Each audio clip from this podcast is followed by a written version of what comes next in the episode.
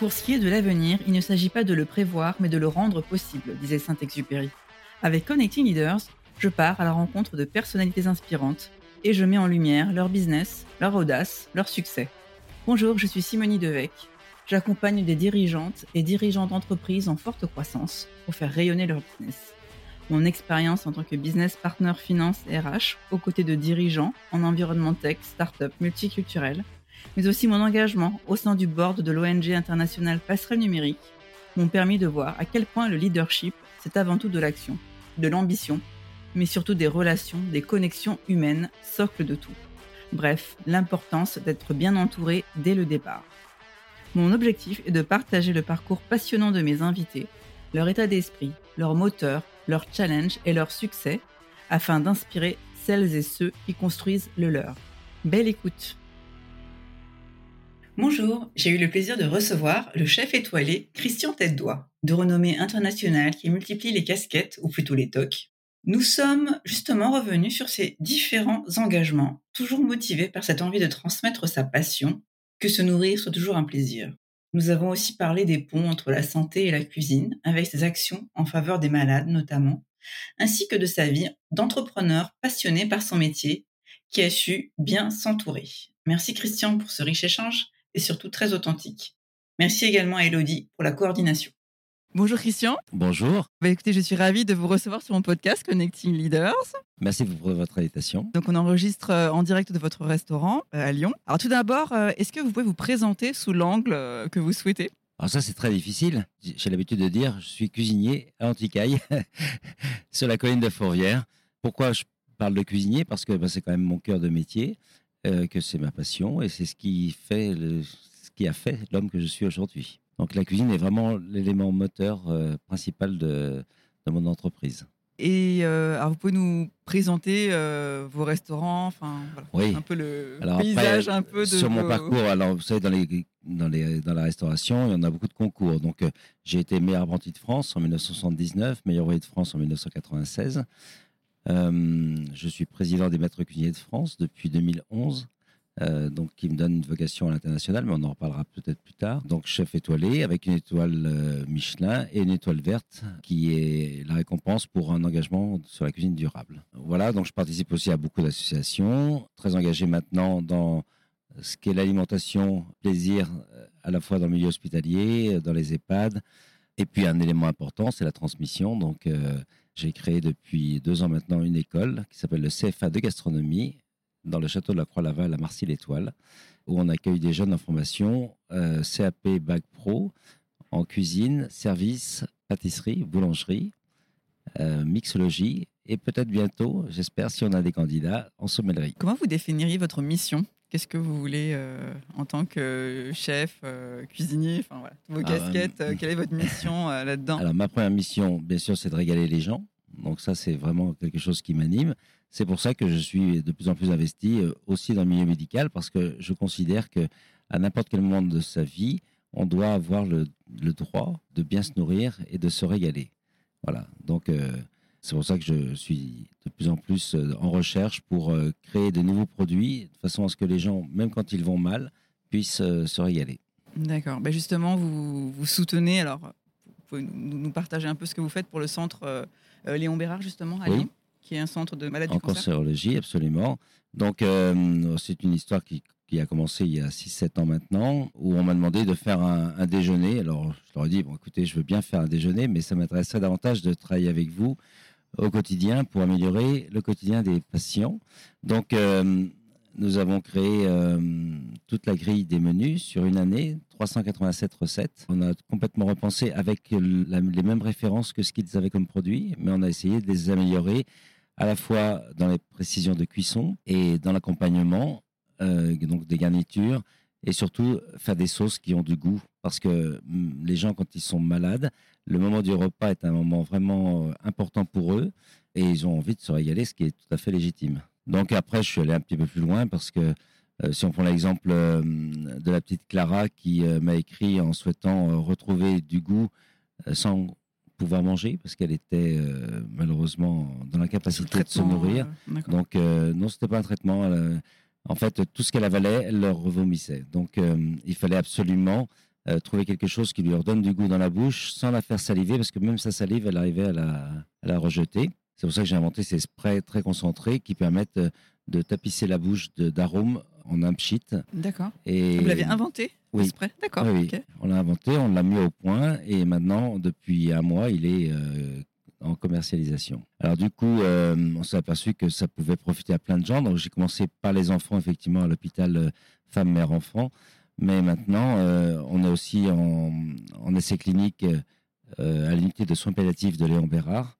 Et puis, euh, j'ai été approché par un professeur euh, de l'hôpital femmes et enfants aussi pour euh, les jeunes qui sont en, en rupture d'alimentation, anorexie mentale. Et vous avez d'autres engagements? Oui, alors on, on, a travaillé aussi depuis plus de 4 ans et on est en commercialisation aussi depuis le mois de janvier sur des sauces enrichies pour lutter contre la dénutrition en milieu hospitalier.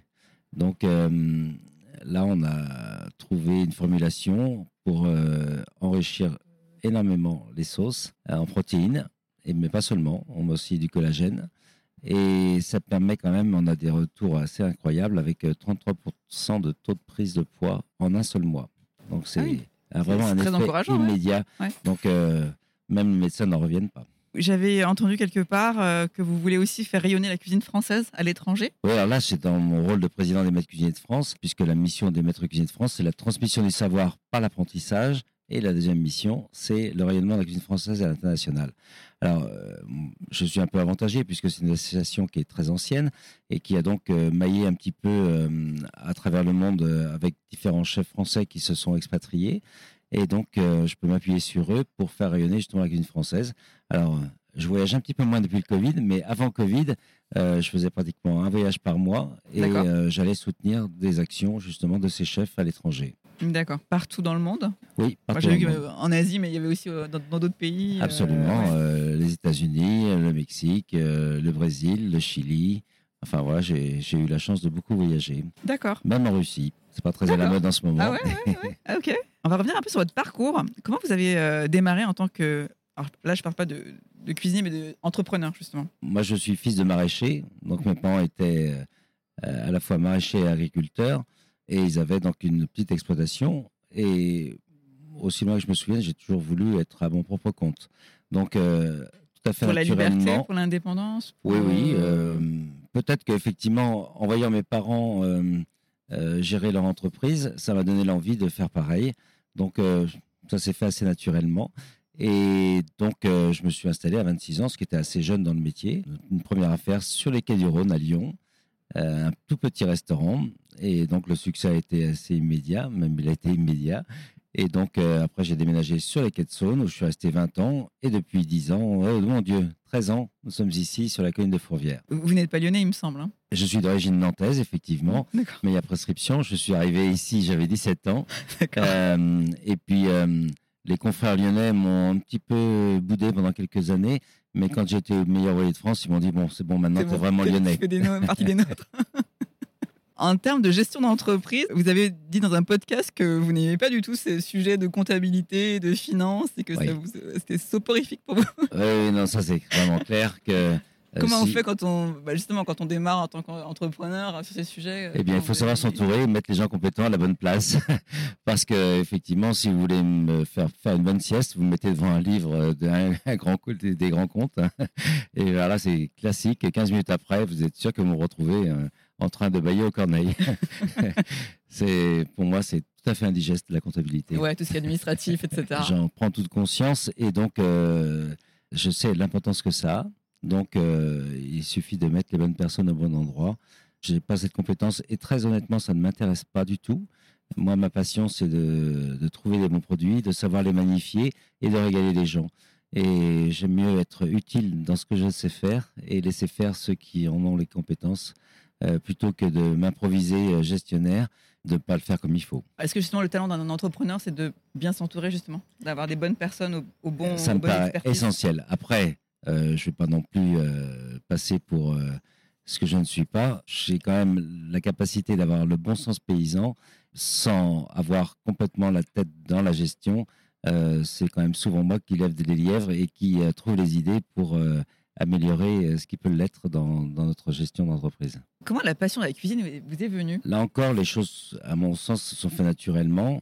c'est vrai que je faisais partie dans la famille des plus gourmands. J'ai eu la chance de naître dans une famille nombreuse où euh, bah, la table prenait forcément de l'importance, puisque du coup, euh, comme on disait nombreux à la table, il fallait organiser les repas peut-être un peu plus que dans beaucoup de familles. Nous étions sept enfants, les parents, les grands-parents et euh, les ouvriers agricoles qui vivaient chez nous. Donc, du coup, grande maison. Donc, une organisation. voilà, les, repas étaient vraiment quelque chose d'important. Et puis, c'est vrai que ça fait un peu bizarre, mais il n'y avait pas encore la télévision, donc le, moment à table était un moment d'échange important. Et donc tout à fait naturellement, je me suis retrouvé euh, à aider ma maman à la cuisine, et donc euh, je me suis jamais posé de questions. En fait, j'ai toujours voulu faire ça. D'accord, ok. Vous n'avez pas eu d'autres métiers qui vous sont venus euh, en tant que peut-être pompier quand j'avais 6 ans, voilà, c'est ça. Mais sinon, comme beaucoup de petits garçons, déjà l'envie de sauver les autres.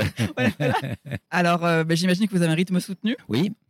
Toujours aujourd'hui Toujours. Toujours aujourd'hui Voilà, une activité euh, qui me prend euh, tout mon espace-temps, donc 7 sur 7. 7 euh, sur 7, ouais.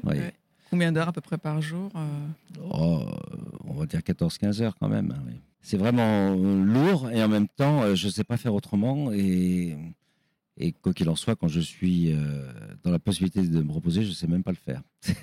c'est assez pathétique, mais c'est comme ça.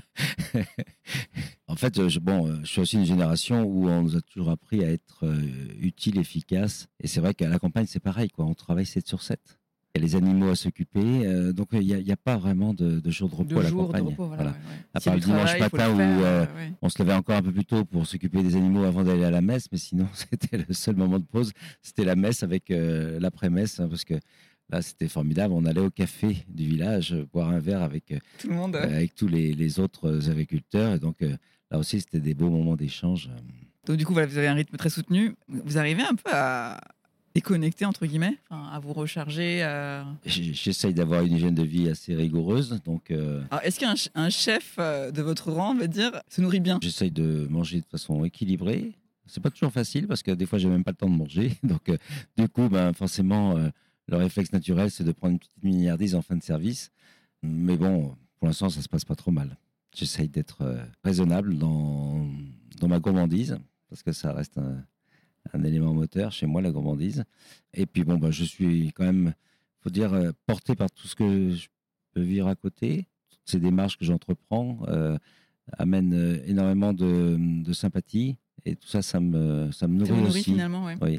Tous les jours, quand je croise des gens dans la rue, les gens me parlent de ce que je fais à côté. Pas forcément de mon restaurant, des fois, oui, quand même. Mais donc, c'est plutôt très enrichissant, oui. On va parler de consommation durable et responsable, justement. Comment euh, vous, vous, gérez justement tout ce qui est déchets, euh, ce genre de choses, compost ben Là, on euh s'appuie sur une entreprise qui s'appelle les alchimistes, qui nous récupèrent nos déchets organiques. Et puis après, il y a d'autres organismes qui récupèrent le polystyrène, les cajots, les cartons.